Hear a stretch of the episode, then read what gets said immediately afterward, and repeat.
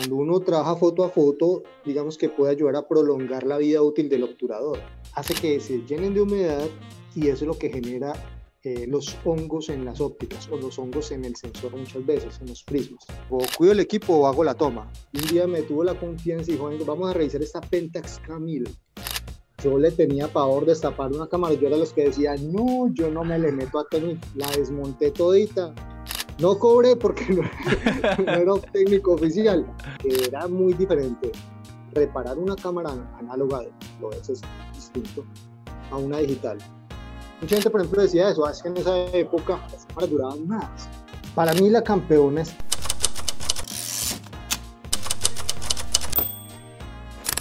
Señores, ¿qué tal? ¿Cómo están? Bienvenidos de nuevo a Parlagrafía. Eh, bueno, hay un tema muy importante y es qué cámara se utiliza para hacer una fotografía.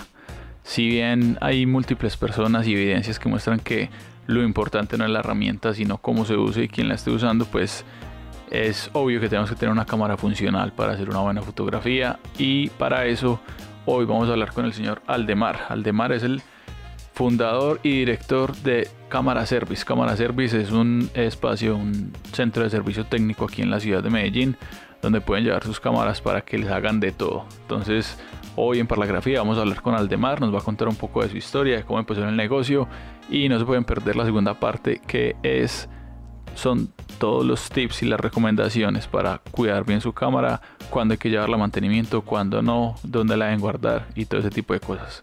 Entonces, sin más preámbulo, vamos a hablar con Aldemar. Bueno, Aldemar, bienvenido hermano por la grafía. Espero que todo esté muy bien en estos días tan poco convencionales porque pues realmente ha sido como unos meses muy extraños, pero bueno, seguimos aquí hablando de fotografía y de, de las historias detrás de la fotografía. Entonces, Andrés, un placer estar contigo. Muchas gracias, hermano. No, hermano, qué bueno que estás por acá. Bueno, Aldemar, eh, ¿cómo empezaste en la fotografía? ¿Qué fue, qué fue eso que te, que te hizo generar ese amor por la cámara? Inicialmente fue el hecho de trabajar en un centro de servicio. Ok. Yo trabajaba en un taller en Bogotá, en un taller muy grande, que me representan varias marcas. Ok. Y, y, claro, tenía que conocer del negocio y tenía que conocer de fotografía. Puesto que yo empecé fue como mensajero, pero en ese momento tenía que incursionar en la fotografía y bueno, un amigo, pero se llama Eduardo, Eduardo primero, es técnico también, es fotógrafo. Él me cogió y dijo, hermanito, le voy a enseñar fotografía. hágale de una, eso no sé nada y me encantó el cuento hermano. Cuando me enamoré, exactamente fue en el 2001, ah, en la primer fotomaratón de Bogotá, cuando se lanzó el fotomuseo. Sí. Participamos y yo ya llevaba como tres, cuatro mesecitos de clase. No ganamos, pero nos fue muy bien. Hicimos un trabajo muy bonito y acordate que eso era análogo. claro tuvimos que revelar contactos, revisar las tiras y se hicieron cosas muy chéveres y me di cuenta que, que mi ojo no estaba tan maluco. Entonces, claro, le cogí más amor, más pasión y ahí me engomé con la fotografía análoga. Ese fue el, ese, fue, ese es el, el, fotomaratón, ¿cierto? Sí, la fotomaratón. Yo nunca he estado, pero sí, sí, he visto, sí he visto mucho, pues como que lo patrocinan y todo, pero explícamele a la gente un poquito cuál es el contexto, cómo es la dinámica de, de, de un fotomaratón yo creo que es un concurso como muy único en su clase, ¿no? Sí, eso tiene una temática, bueno, no sé, ha cambiado, puede que haya cambiado un poco, ¿no? Pero eh, se hace en el marco del fotomuseo, entonces en esa época se sacaban la exposición de varios artistas a la calle. Eh, para esa época, pues eso no era como, como muy común ver obras expuestas, entonces eso generó generó bastante revuelo porque realmente se veía muy lindo, eh, pero a, mucha gente no le gustaba porque es una invasión de espacio público, etcétera, etcétera. Pero realmente terminó gustando. Y en ese marco se organizó y se invitó a la gente a participar de un concurso a nivel nacional. en esa época fue, ¿cómo fue? Echémosle ojo a la ciudad, creo que, algo así, creo que se llama el, el concurso. Entonces todo tenía que ver con Transmilenio, obviamente, porque estaba en su furor eh, la Candelaria, las casas antiguas, entonces era echarle un ojo a la ciudad. Echémosle ojo a la ciudad, creo que era. Sí. Pero sí, siempre va a tener una temática y bueno, se hace un concurso de fotografía a nivel ciudad. Bueno, y entonces este man, este parcero que te enseñó fotografía, nunca te dijo, o, qué bien vos que dijeras como que, eh, va, va como a, hacer la inversión en este man para que aprenda fotografía, pues, o cómo fue, como, cuál fue esa, esa Compañerismo. Compañerismo es la palabra. Brutal, porque... Dale, cuenta. Porque es que yo tenía que, yo quería crecer en mi trabajo y yo tenía que aprender a atender clientes, yo tenía que aprender el negocio, ¿cierto? Mm, y tú no puedes atender, pues en el negocio en que me desenvuelvo yo, que es el servicio técnico, pues mínimo, mínimo tienes que saber cómo usar una cámara. Claro. Y en ese momento, pues tienes que ya empezar a saber cositas de fotografía para entender la mente del fotógrafo. Estoy hablando de hace 20 años atrás que empezamos en este negocio. Pero específicamente con la fotografía que me metí ya fue más o menos como para esa época, el fotomaratón nos estrenamos. Pero, pero es por eso, hermano, eso fue, más compañerismo porque él atendía muy bien a la gente y yo estaba aprendiendo de él, ¿cierto? Y bueno, sé lo que le falta aprender más de fotografía y por eso me echó una mano. Uy, brutal, porque he escuchado de, de muchos fotógrafos como de, de, una generación más atrás, de Henry Agudelo, de toda esta gente, eh, Gabriela Ponte, que era muy común el, el, famoso secreto del fotógrafo o el famoso secreto profesional. Entonces que eran, que había personas que eran como que no, es que esta es mi receta secreta, entonces eh, como que eh, no digo nada. Pero en este caso fue lo contrario, fue como que, hey, ve, o sea, te puedo dar esa herramienta para que crezcas y, y ah, sigas. En, ese, en, ese, momento no había ningún tipo de egoísmo, pues por lo menos de parte de él. Y así mismo lo aprendí yo, de parte mía tampoco ha habido ningún egoísmo en cuanto a la gente que yo formo.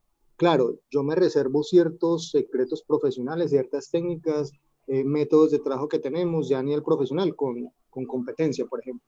Pero con la gente que trabaja conmigo, parce, un libro abierto, porque eso fue lo que yo recibí y eso es lo que yo doy. Quienes trabajan conmigo lo tienen pues todo lo mismo que yo sé, ellos lo tienen que saber, eso es así.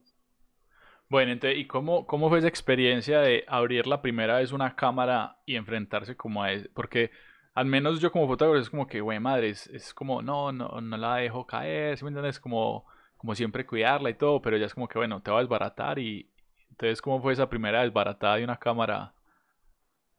Pues bueno, yo trabajaba hasta las 6 de la tarde haciendo cosas de oficina, atendiendo clientes, pero con, con uno de los jefes nos quedábamos hasta las 8 de la noche a puerta cerrada. Nos quedamos él, otro técnico y yo. Yo me quedaba ahí de, de lambón, pues. Sí.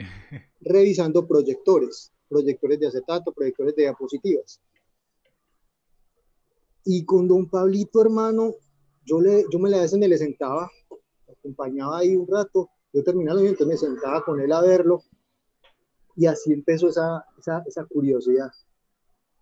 Yo le tenía pavor de destapar una cámara, yo era los que decía, no, yo no me le meto a técnico, mi jefe muchas veces me dijo, hijo, si quiere empiece a estudiar, haga la carrera, y yo, no, gracias jefe, déjeme que eso no es conmigo, porque yo los veía que desmontaban una cámara y eso era una cantidad de tornillos y de cables, hermano, y a veces cuando se ponía el chicharrón en el asunto, eso era, era así, yo no, parce. Pero viendo, viendo a, mi otro jefe, me inspiró el hombre, un día me tuvo la confianza y dijo, vamos a revisar esta Pentax Camil. Nos sentamos y, hermano, la desmonté todita, reparamos la falla, que era el exposímetro, armamos y listo, papá. No cobré porque no, era técnico oficial, ¿cierto? Pero para mí tiene más valor el conocimiento que el dinero. Eso lo aprecié más. Y ahí empecé, esa fue la primera, y ya después con el hombre a veces me enseñaba cositas, truquitos. Hermano, por ahí dicen que la comedia come lo que está escondido. Yo no tenía ningún problema en quedarme hasta las 7, 8, 9 de la noche con el hombre ahí, aprendiendo, sirviendo, hermano. Y el mano, y de nuevo, súper abierto, súper ve, mira, aprende, te enseño, así, ah, pues. Ah, excelente. Sí, sí, sí, excelente. Sí, eres uno de los En ese entonces uno de los socios de, de esa compañía, Juan Pablito Martínez, un excelente hombre, un excelente ser humano. Brutal. Bueno, entonces en ese momento estamos en, eh, estás empezando a arreglar cámaras, todavía estamos en, en una época muy, muy de, de, rollo de película análoga. ¿Y cómo ves esa transición desde el punto de vista ya más, más del servicio de vamos a arreglar estos equipos a lo digital? Eh, en esa época se, me gustó esa época, ¿sabes? Porque pude ver la transición, o sea, soy una de las poquitas personas que, que vivió esa transición. Permiso, hermano, que usted habla mucho, Andrés. Todo bien, papá, salud. salud.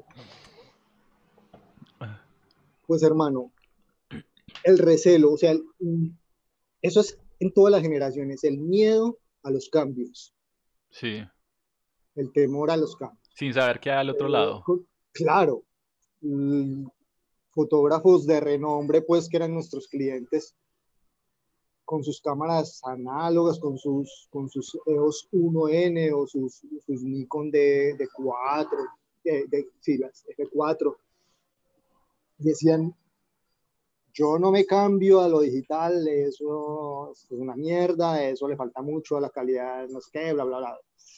Claro, tenían mucha razón en el momento, porque estaba empezando el cuento de la resolución, pero se podía observar esos, ese celo, ¿no? ese recelo, ese miedo a incursionar en, lo digital. Y, y, como siempre, los, los más jóvenes, los más osados, fueron los que los que dieron los primeros pasos sin miedo, pues no tenían antes tampoco nada, ningún equipo de alta gama y si iban a hacer una inversión, se metieron con digital. Y ellos fueron los primeros, los más jóvenes, pues en esa época. Sí. Eh, entonces, esa, esa, transición fue interesante y, y, también fue interesante la tecnología, porque era muy diferente reparar una cámara análoga, lo es, es distinto, a una digital. Mm, la, la, la, electrónica es muy diferente de una cámara a la otra. Eh, sus componentes, eh, los diagramas de circuito, los, los, nomás los voltajes con que se alimentaban, bueno, eh, fue muy diferente. También a nosotros, desde el punto de servicio técnico, nos asustó. Eran claro. los miedos de puta, nos tiramos una cámara de esas, hermano, y usted se imagina, no, el, todo el recelo, pero la capacitación, la confianza de los fabricantes, eh, el, la educación, fue limpiando todos esos miedos, ¿no? En nuestra mente y pudimos desarrollar una labor eh, de manera confiable. Ay, brutal. Bueno, ¿qué, ¿qué extrañas de esa época análoga? extraño la época análoga. ¿Y que no te gustaría ni por el puto? Que decís como que, uy, menos mal ya no estamos haciendo tal cosa. No me gustaban los proyectores de diapositivas y eso que fue, ese fue mi inicio. Qué pereza. no me gustaba. Mm, me gustaba la sorpresa del revelado, ¿sabes? Ver ahí la me foto gustaba, que va saliendo. Me gustaba poquito. mucho, sí, me gustaba mucho que que no estaba la trampa de la edición, porque yo conozco editores brutales hoy en día y unos trabajos súper hermosos, pero es que en esa época, parce, eso era a puro ojo, afine, mi hijo, ese exposímetro eh, de, del ojo, del ojímetro, sí. y trabaje. Y no era, por ejemplo, yo hice bodas también y por ley era un juego de pilas, ¿cómo era la cosa? Un juego de pilas de cuatro pilas por cada rollo de 36. Y en una ah, boda máximo, máximo tres rollos de 36 fotos. Ah. ¿Cierto? Entonces, en cambio ahorita es... No, casi que el video y fotos en un momento. No, y eso es una cantidad de disparos y todo. Entonces, mucha gente, por ejemplo, decía eso, es que en esa época las cámaras, las cámaras duraban más. No sé qué tanto, hermano, sino que es que los fotógrafos nos medíamos mucho a la hora de disparar. Esa era la diferencia. Ahorita vos, en una sola sesión, 2.000 fotos. En esa claro, época una sesión era un rollito de 12, un rollito de 24, mijo. Mídase muy bien, planeé muy bien la foto e imprimo, papá. Eso era así. Entonces me gustaba ese romanticismo, ese cuidado, que la, tenías que planear muy bien la fotografía antes de, de, mover el dedo. Sí. Eso Yo creo que, pues es mi percepción que, que como que hay, o sea, siempre ha habido esa, ese amor por lo análogo, la gente que he escuchado a muchas personas que dicen como que no, usted hace un taller de análogo o, o como que se devuelve un poquito al análogo y ya queda enganchado. O sea, eso es como, como un... Sí, como que ya una adicción, pues, exacto, sí. Sí, es que es, es, muy romántico el análogo. Esa es la verdad. Es el romanticismo de la fotografía. Bueno, entonces, volvamos a la historia. Entonces, ya estabas en, estabas en Bogotá todavía, ¿cierto? Y ya habías empezado a trabajar en, los equipos. Eh, ¿Cómo llegaste aquí a Medellín? ¿Tu familia es de aquí de Medellín? ¿O, o cuál, cómo es la transición? De Bogotá. Simplemente eh, yo ya había abierto algunos centros de servicio en Bogotá para la misma compañía. Eh, y yo, pues, ese furor de juventud, yo no le comía nada. Si hay que irnos para el norte, si hay que irnos para el centro, para el sur, abrir un punto, hágale, yo me meto, mi hijo, y, y probamos a ver cómo es la cosa, y abrimos mercado, me gustaba, siempre me ha gustado mucho el mercadeo. Sí. Eh, entonces me gustaban esos retos y desde hacía un tiempo ya habíamos planeado, eh, Medellín una excelente plaza fotográfica, entonces siempre teníamos como esa inquietud con Medellín. Hasta que un día eh, el jefe por fin dijo, hermano, pues hay una oportunidad, si quiere arranque, y no lo pensé dos veces, y arranqué. Arrancamos con, con uno de los socios, precisamente con el que me enseñó. Sí y vinimos a abrir el centro de servicio para Canon en Medellín. Eso fue, ay, eso fue hace como 13, 14, ya 14 años atrás, 14, llegamos para 15 años atrás. Llegamos a Medellín. Eh, fue duro empezar, eh, empezamos como se dice con las uñas pues. Claro, siempre. Pero fue muy bonito, o sea, eso a mí siempre me ha apasionado. Entonces se hizo un trabajo, se hizo una labor y, nos fue muy bien, nos fuimos conociendo, nos, nos, fuimos dando a conocer. Nos ganamos la confianza del fotógrafo. Y pues la empresa ya tenía su renombre. Entonces eso facilitaba mucho las cosas. Sin embargo, había mucha gente que no nos conocía y ese trabajo fue un trabajo que se hizo a lo largo de, de ocho años y ocho años duró el centro de servicios hasta que ya nos estaban dando los números, compañía dijo, hermano, devuélvase para Bogotá porque vamos a cerrar.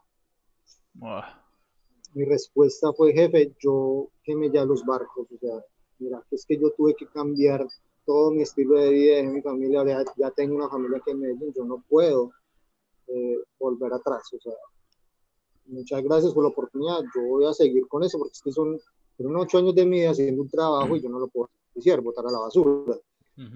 Me dijo, hágale hermano, pero entonces está solo. dije, listo, a las que sea.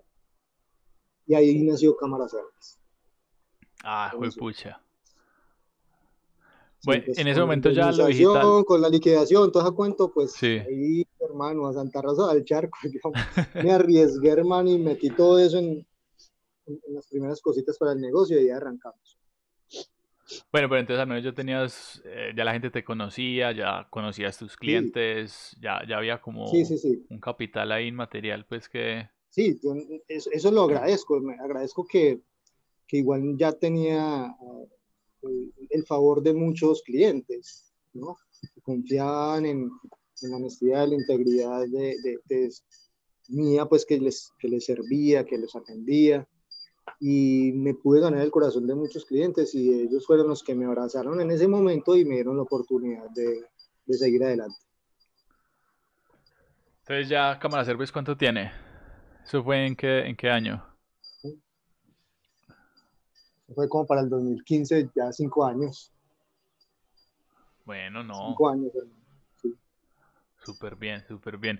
Yo siempre que, que, he visto, pues, como estos em, concursos de fotografía o como diferentes eventos, ahí está, Team, cámara service, cámara service. O sea, he visto que has hecho como muy buen clic y que, la gente tiene muy buena, buena percepción y como un cariño por, por cámara service. Y pues por eso también dije como que bueno, no hay que hablar con Aldemar y que nos cuente la historia de, de, cómo nació esto.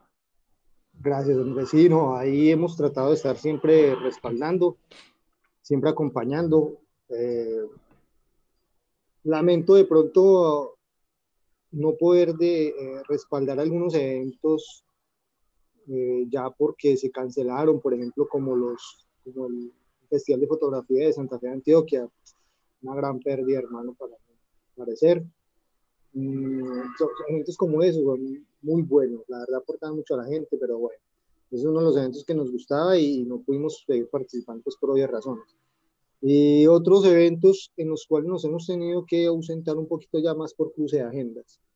Eso, ha sido, pero mientras podamos, hermano, nos gusta apoyar a lo local, nos gusta apoyar al fotógrafo emprendedor, nos gusta apoyar a la empresa, empresas grandes o los laboratorios de, de, toda la vida que hacen sus eventos, a los almacenes que de toda la vida, a los almacenes que están empezando también nos gusta respaldarlos en ese sentido, haciendo promociones. A mí me gusta mucho eh, hacer ese tipo de llaverías. Mí me han dicho, ¿vos por qué no vendes equipo?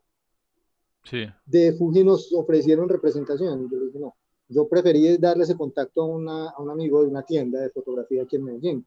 Wow. Ya, parce, hágale. O sea, porque a mí me gusta que me recomienden mis amigos de las tiendas.